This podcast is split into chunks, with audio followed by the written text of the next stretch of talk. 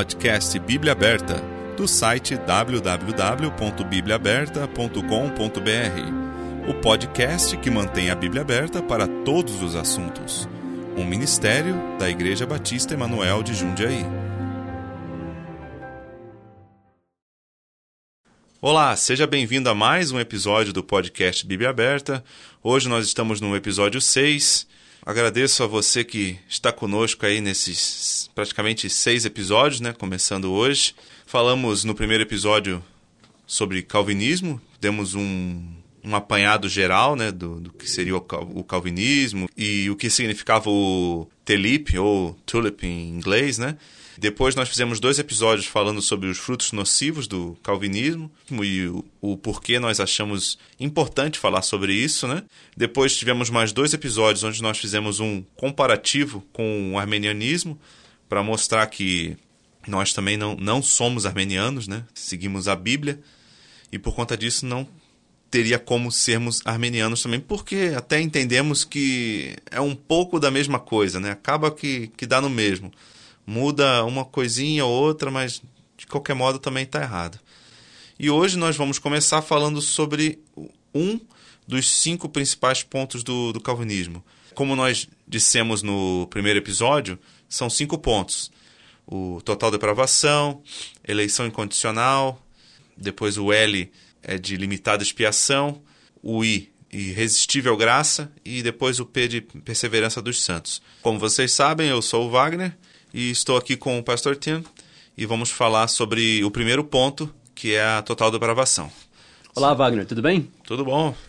Então, entrando nesse primeiro ponto, total depravação do homem, de começo nós vamos dizer que todos nós, aliás, todo mundo que acredita na Bíblia, crê na Bíblia, sabe que o homem é depravado, sabe Sim. que o homem é pecador.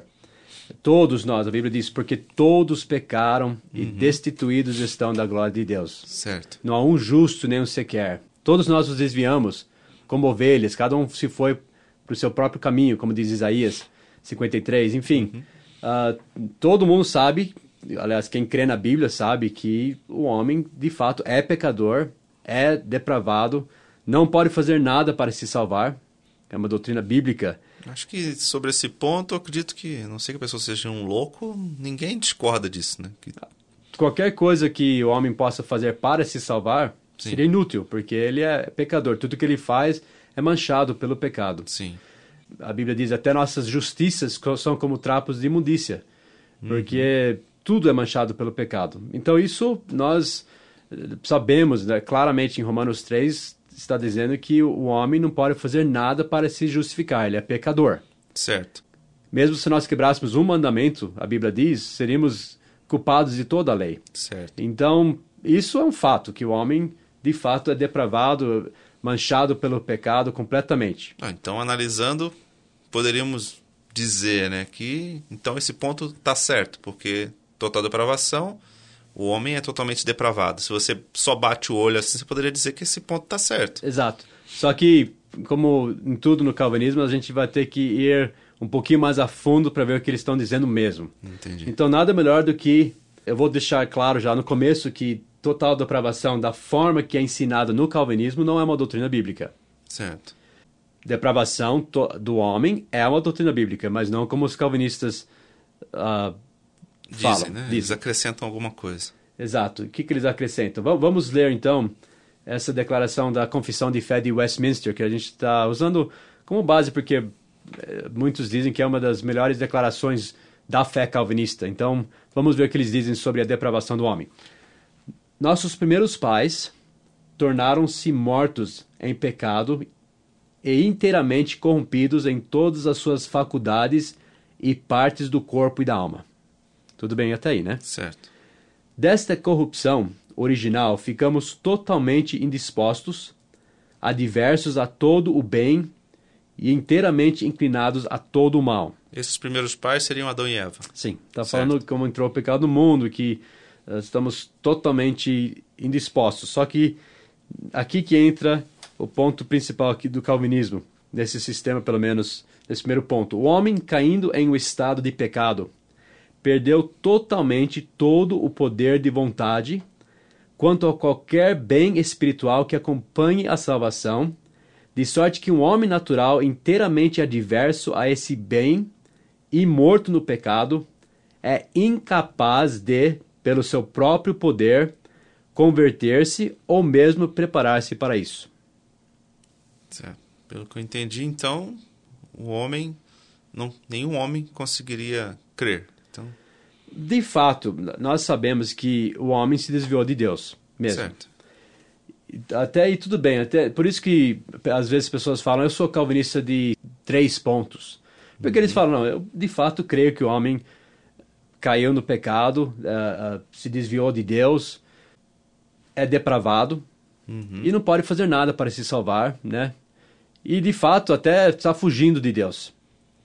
Só que o problema, o que o calvinismo fala, que em geral, quando diz que do total depravação do homem, eles dizem que o homem é incapaz de crer. Eles dizem, né, eles até citam versículos na Bíblia que falam que nós somos mortos em nossos pecados e ofensas. Em Efésios diz isso. Sim. Dizendo que o homem é incapaz até de crer quando o evangelho é apresentado a ele. Então, você prega o evangelho para alguma pessoa, você fala que Cristo morreu por eles e eles não podem crer porque, de acordo com o calvinismo, o primeiro ponto, quando eles falam total depravação do homem, eles vão além e falam que é total incapacidade do homem de responder até o evangelho.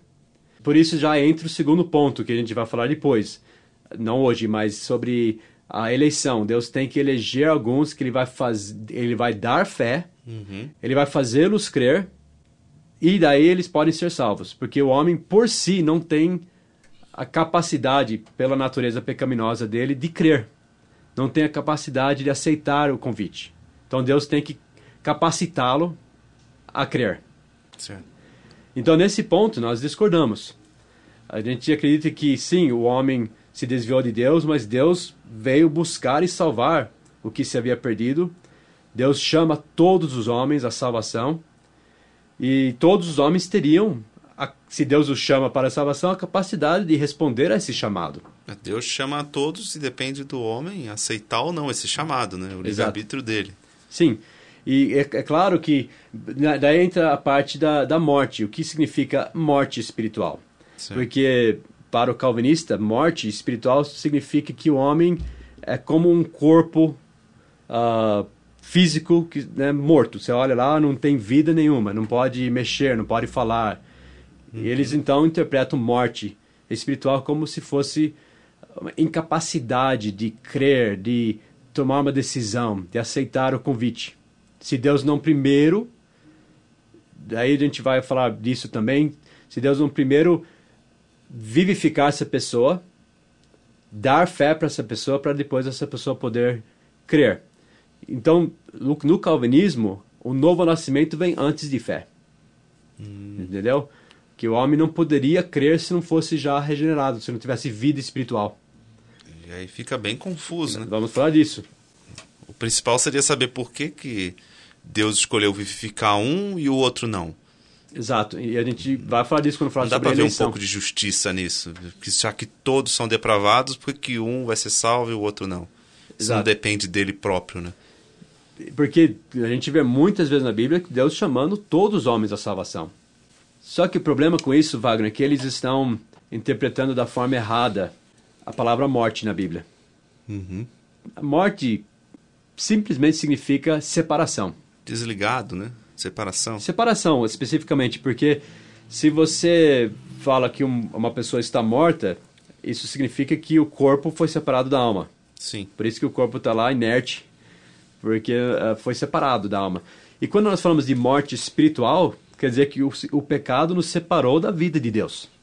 Um bom exemplo disso, porque os calvinistas, quando eles falam de morte espiritual, eles frequentemente usam exemplos, por exemplo, de Lázaro, que estava lá no túmulo, né? Daí Jesus falou: Lázaro, venha para fora, né?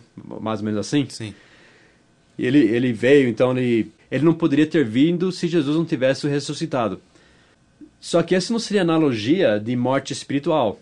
Morte espiritual, talvez uma um exemplo melhor disso seria o filho pródigo. Sim. Você se lembra, Wagner, quando o filho pródigo estava longe do pai, A Bíblia diz que ele tornou a si e voltou para a casa do pai. Uhum. E quando o pai ouviu, ele ficou muito feliz, se moveu, a Bíblia diz, de íntima compaixão, e correndo lançou-lhe ao pescoço e o beijou.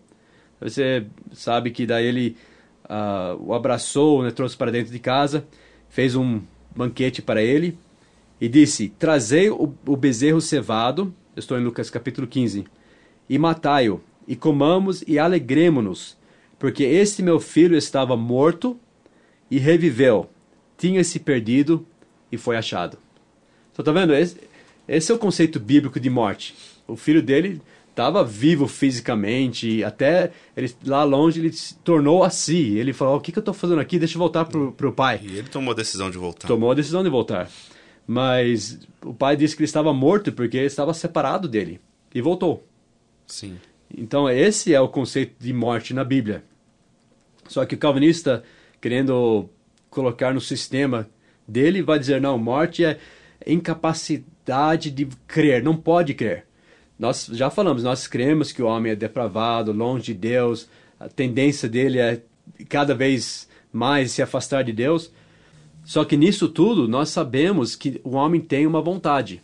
E ele pode responder ao chamado de Deus. A Bíblia diz que Deus veio buscar e salvar o que se havia perdido.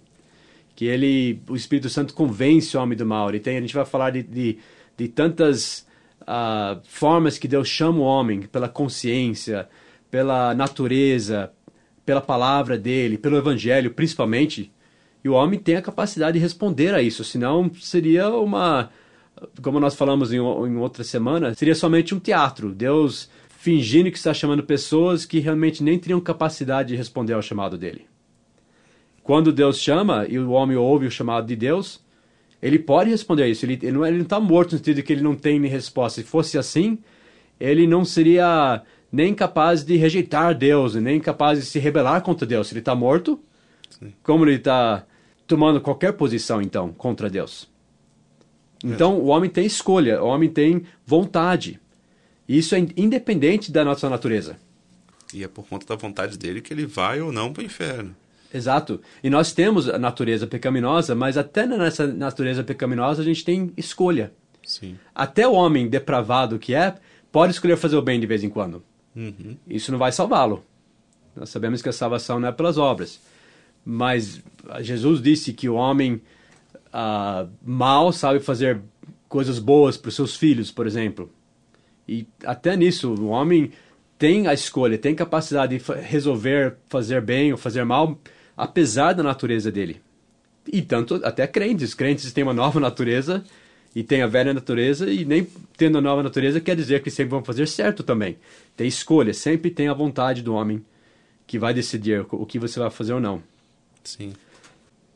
Então, essa é a nossa próxima pergunta. O pecador tem capacidade de raciocinar, escolher e receber a verdade? Sim, a Bíblia deixa bem claro que ele tem. Lê para nós, por favor, uh, Wagner, Isaías 1 e 18. Vinde então e argui-me, diz o Senhor. Ainda que os vossos pecados sejam como a escarlata, eles se tornarão brancos como a neve. Ainda que sejam vermelhos como o carmesim, se tornarão como a branca lã. Isaías 1, 18. Então, vinde então, Deus está falando com pecadores aqui, e argui-me. Em inglês diz algo que dá a ideia de venha, venha e raciocine comigo, argumentai comigo. E isso ele está dizendo para pecadores. Então o pecador tem capacidade de fazer isso. Se Deus chamou ele para vir e, e discutir com ele, conversar com ele, então o homem tem essa capacidade. Como desde o começo, quando o homem pecou e, e foi contra Deus, você lembra até Caim e Abel. Uhum.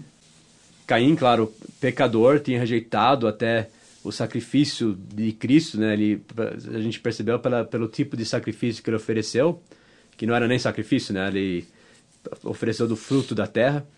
E Deus chegou até ele e disse: Caim, você pode fazer o certo. Ele diz: o pecado jaz à sua porta. Muitos acreditam que até tinha um cordeiro lá na porta, se ele quisesse realmente fazer o certo. Deus estava dando chance para ele. Deus Deus estava conversando com esse homem depravado, Caim, estava chamando para fazer certo, dando oportunidade para ele fazer certo.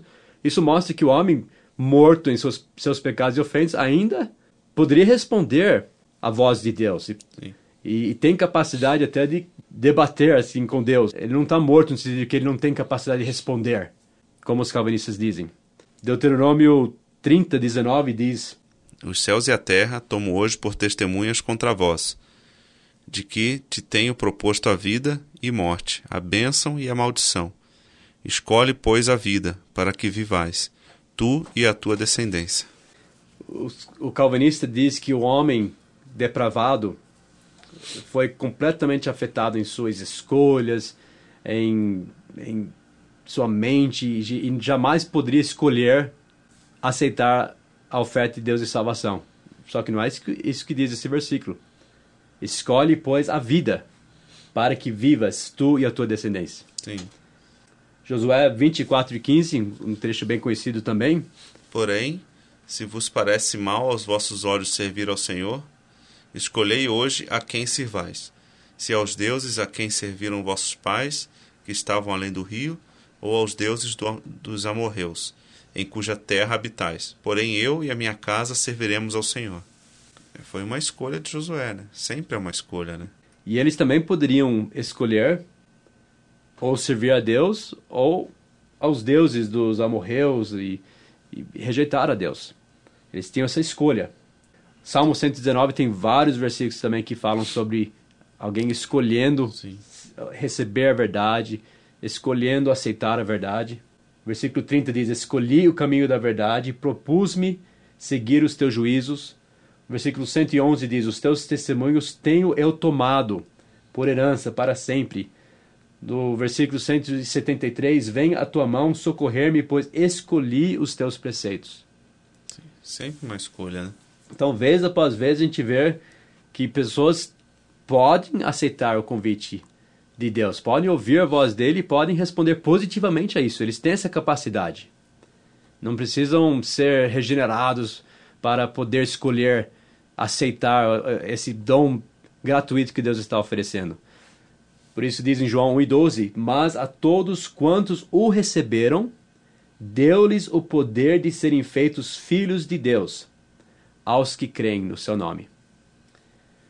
A todos quantos o receberam, quem recebe esse convite de salvação em Cristo Jesus, Deus então os concede o direito, a autoridade de serem feitos filhos de Deus.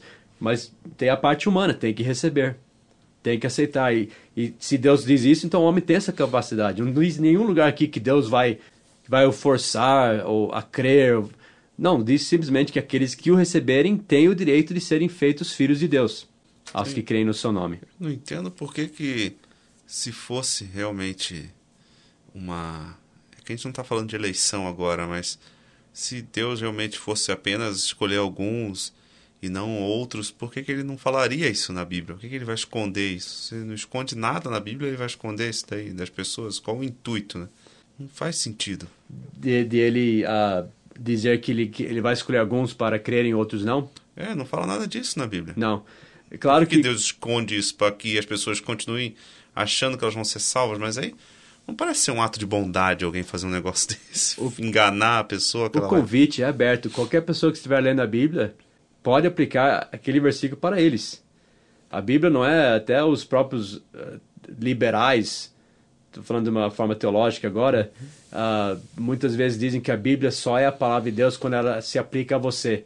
Não é verdade, a Bíblia é a palavra de Deus, ponto final. Sim. Uh, o que está, qualquer pessoa que pegar a Bíblia, ler esses convites e quiser aplicá-la para a vida deles, é efetivo. A palavra de Deus é viva e eficaz. Então, uh, isso, quando a gente falar sobre eleição, eles usam muitos versículos que têm a ver com eleição e aplicam como se Deus estivesse elegendo, escolhendo quem que ele ia salvar e quem que ele ia condenar. Mas nós vamos ver que a eleição na Bíblia não é isso. Não é uma escolha de Deus quem ele vai salvar, quem ele vai condenar. Mas eles fazem todos os versículos que têm a ver com eleição ser aplicado a, Apenas a, a isso, né? salvação, né? A salvação, que a gente vai ver que não é assim. Não tem base bíblica para isso. Bom, analisando aqui agora, parece que nós já esgotamos nosso tempo, então tentando manter o podcast ali dentro dos 15, 20 minutos, né, para também não ficar muito Senão ninguém vai ouvir, né. Wagner? Já não ouvem com 15, 20, né? Se fizer mais ainda é que ninguém vai ouvir, né? Mas ainda continuaremos, né, falando Sim. mais pra frente desse ponto, né? É, Não terminou, porque quando a gente fala sobre esse ponto da depravação do homem, e principalmente focando nesse ponto do, da incapacidade do homem, que os calvinistas dizem, né, que o homem não tem capacidade de, de crer, de responder ao, ao convite, tem outras coisas que a gente vai ter que falar. Por exemplo, é, é verdade mesmo que Deus dá a fé ou a fé é da pessoa mesmo? É, isso é interessante. E a gente vai ter que falar sobre isso. Também, se fôssemos seguir o sistema calvinista, de fato teria que ter o novo nascimento, o homem teria que ser regenerado antes dele poder crer, porque eles colocam crer e fé como se fosse uma obra boa do homem. Então, nesse caso, se fosse realmente, se a fé fosse uma obra de justiça, como eles dizem, que nós aqui não queremos ser assim, a gente vai falar disso, então, de fato, o homem teria que ser regenerado primeiro antes de poder exercer fé. Sim. Então, o novo nascimento precederia a fé. Mas vamos ver se a Bíblia fala isso. E vamos falar disso também. Existe algum mérito em colocar sua fé em Cristo? Então, tem, e vamos ver também vários versículos que eles usam para tentar provar total incapacidade, inabilidade do homem crer e de responder, de se arrepender sem Deus o capacitar a fazer isso de uma forma ah, efetiva, né? Certo. Mas, então, acho que nós vamos umas duas semanas nesse assunto ainda, Wagner. Mais mais? duas ainda. O importante é não ficar nenhuma dúvida. né? Vamos tentar explicar do melhor modo possível, né? Sim. Para que as pessoas também não achem que a gente está tentando induzir as pessoas para um lado, para o outro. Várias pessoas têm dúvidas, têm perguntado, né? Inclusive eu até falo aqui, né? Se você tem alguma dúvida, pode mandar por e-mail. Sim. Ou então pelo próprio Twitter, né? Se você quiser mandar alguma coisinha. Mas a gente prefere mais por e-mail, que dá para responder melhor, né? E também o nosso podcast já está no iTunes, se você quiser assinar pelo. Se você tiver um, um iPod, um iPhone, se você quiser assinar o podcast, ou então E pelo aqueles próprio que feed. o né? Android, o que que faz? Quem tem o Android, Tem o feed, né? Tem- No, no site. que é bom também, né? A pessoa pode assinar o feed e também vai receber os arquivos de áudio. Se você está ouvindo pelo feed, né? Você assinou pelo iTunes e não conhece ainda o nosso site, quiser acessar, né? Acesse nosso site que lá tem um, links, né? Para o site da nossa igreja e para outros ministérios que nós temos também. E nosso e-mail também. E nosso e-mail. Que é? Contato arroba bibliaaberta.com.br Muito obrigado pela sua audiência e até a próxima semana. Obrigado, Wagner. Até semana que vem. Até a semana que vem. Tchau.